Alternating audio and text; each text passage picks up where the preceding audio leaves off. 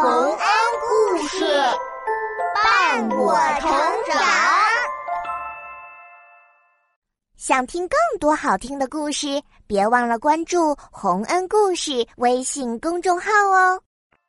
猫咪事务所，猫咪事务所可是个了不起的地方，这里。能告诉猫咪们所有的历史和地理知识。事务所有威风的黑猫所长，还有四只穿着短褂的秘书猫。其中最小的秘书炉灶猫，在事务所里经常被欺负，因为它每天睡觉都钻进炉灶里，搞得身上脏兮兮的。所以呀，炉灶猫。总是很努力的工作，想让大家都喜欢他。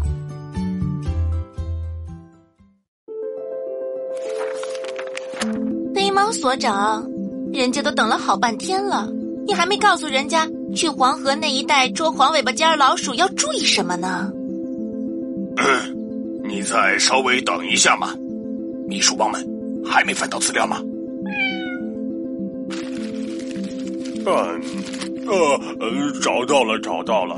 黄尾巴尖老鼠的产地是黄河下游的卡达卡达。嗯，这个字怎么看不清啊？呃呃，对了，是黄河下游的呃卡达卡达村儿。笔记上写着，猫咪要去那附近旅行时要小心点儿，不然。会被误认成狐狸呢，被猎人抓住就不好了。那一带有两只很有名望的猫，一只叫黄面包，另一只，呃，还没翻到。好了，你们闭嘴吧。炉灶猫，你来回答，那两只猫都是怎样的猫？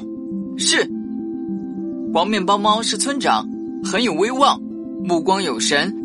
另一只猫叫绿眼睛。是个富豪，说起话来慢条斯理的。嗯，像炉灶猫这样才对嘛。是啊，这样人家才能安心去旅行嘛。嗯嗯，呃，哼。哎，努力工作，黑猫所长满意了，可是会惹别的猫秘书生气呀。怎么办才好呢？另外三个猫秘书都更嫌弃炉灶猫了，炉灶猫头疼极了。他想了很多办法讨好他们，可是每次好像都不太顺利呢。哎呦，我的饭盒掉地上了，我帮你捡。给，哼。你想干嘛？让我吃掉在地上的饭吗？嗯，我是怕你捡不到，好心帮你捡的嘛。你是不是觉得我太胖，弯不下腰啊？嗯，没有了。哎呦，我的筷子也掉了。嗯，我还是不去帮忙捡了，不然又要挨骂了。炉灶猫，你帮虎皮猫捡饭盒，为什么不帮我捡筷子呀？因为他是第一秘书，我是第二秘书吗？不不不，才不是！就是，该捡的不捡，不该捡的非要捡，一点都不懂事儿，还那么脏，总睡在炉灶里，我都不稀罕让他碰我的东西。我，我不是故意的。嗯，我睡在炉灶里是因为我的毛皮很薄，我怕冷嘛。好啦好啦，都快吃完饭工作去吧。就这样，炉灶猫一直受着欺负。他为了让大家高兴，再也不在暖烘烘的炉灶里睡了。我一定要好好工作，坚持下去，让他他们都喜欢我。不能进炉子了。啊！啊！切！啊！啊！切！没几天，炉灶猫就被冻得发了高烧，只能请假休息了。而猫咪事务所的其他秘书猫，抓住这个机会，不停的对黑猫所长讲着炉灶猫的坏话。听说炉灶猫是因为贪玩跑出去了，不对吧？我听说他被请去喝喜酒了。哼，我听炉灶猫四处说，只要他努力，他就也能当猫咪事务所的事务所长呢。什么？真的有这种事吗？对呀，对呀，我也是说了呀，就是的，就是嘛，我都听说了。对呀，嗯，岂有此理！亏我那么照顾他。第二天，炉灶猫的病还没有完全好，就来上班了。可是他发现事务所里所有的猫咪都不理他，连他最宝贝的笔记本。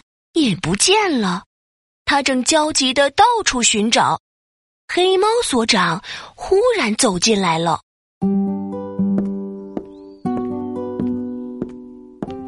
事务所长早安，我要开始工作了。嗯，是，我们要继续昨天的工作。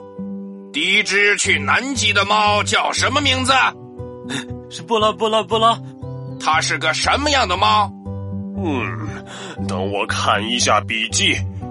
嗯，波拉波拉波拉去各地探险过，有丰富的知识。啊！他们连我的笔记本也偷走了，那是我好不容易找到的资料呀！怎么，怎么能这样吗？炉灶猫委屈极了，它咬着嘴唇，抽抽搭搭的哭起来。可是，猫咪事务所里所有的猫咪都不理它，整整一天，炉灶猫哭了又停，停了又哭，其他猫还是当作看不见一样。到了下班的时候。窗口突然露出了一张威严的金色的脸，是最大的领导狮子来了。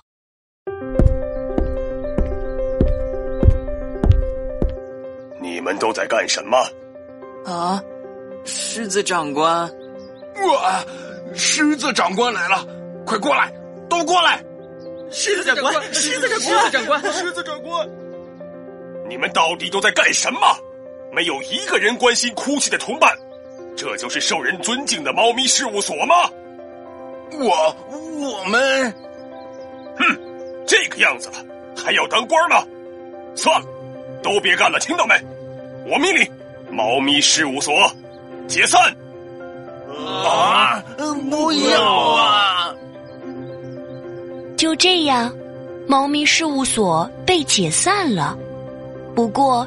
这样的事务所解散了，也许是件好事呢。至少从那以后，炉灶猫再也没被欺负过了。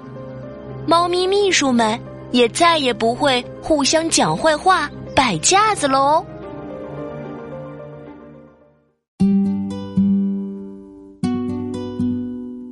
小朋友们，猫咪事务所明明是一个很有趣的地方。最后却落到了解散的地步，到底应该怪谁呢？唉，如果其他的猫秘书不去排挤炉灶猫，而是向他学习工作的方法和态度，那该有多好呀！